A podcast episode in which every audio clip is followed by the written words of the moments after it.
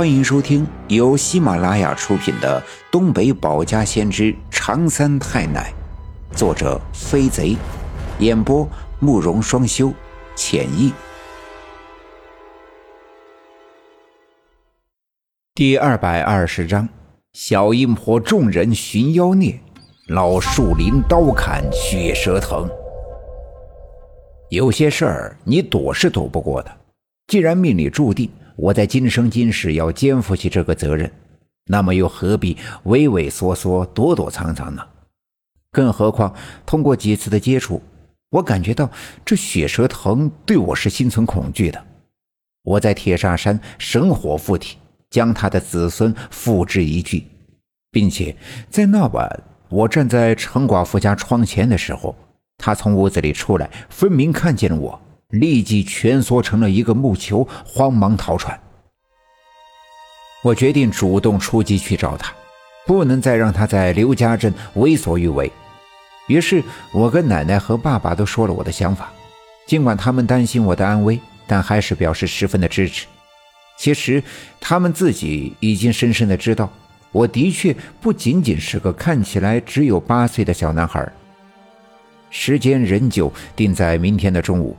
那个时候阳气正旺，也正是那些邪门歪道的东西最为虚弱的时候。我爸爸已经通知了一些关系不错又沉稳谨慎的小分队员，这人多力量大，大家一起去也好有个照应。当然，这次上山却不同于前几次的找失踪了的李文学或者王革命家探地穴。是要上山去找那个曾施展妖术、大冬天下雨冰封了刘家镇的蛇妖，并且这家伙已经开始在村子里寻找目标来害人了。当这消息一传开，整个刘家镇立即轰动了，人们开始三三两两的议论。那些悲观的人说：“你看吧，就说这大石碑在咱们村啊是镇风水的。”现在石碑也挪动了，山上也到处的勘探挖洞，这一定是惊扰了哪路的镇山的神灵，人家这是在报复。那些胆子大的却好奇的人都在摩拳擦掌，期盼赶紧到明天的中午，好跟着一起去看看究竟。正如人们所期盼的，这时间过得飞快，转眼就到了第二天。除了我妈要到村里的小学校上班以外，我们全家出动。当我们来到村部的时候，才发现村部的院里院外挤满了人，有的人拿着镰刀和镐头，看样子是胆大的，想跟着我们一起去上山。大多数的人只是前来围观。虽然人多势众，但此事却非比寻常，人太多了反而容易引起危险。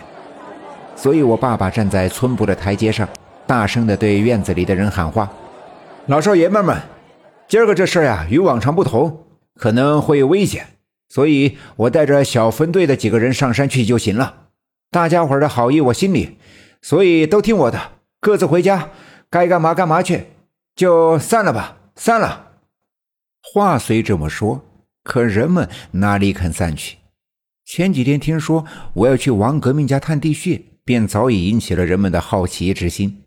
对于村子里有妖这件事呀，人们是又害怕又好奇。害怕的是，自从他们知道了前几天的冰雨便是我们今天要去探寻的那只蛇妖的报复之后，便七嘴八舌地传开了，说他是三头六臂、血盆大口、眼睛大的像铜铃，吼起来呀是地动山摇，说的真真切切，好像他们都亲眼看过了一般。其实，人们对妖的印象都是在儿时建立起来的。小时候，谁要是不听话，大人们就会说：“如果你再哭，就把你扔到外面喂老妖。”而真正的妖，谁都没有见过。尽管害怕，人们还是愿意去跟着看热闹。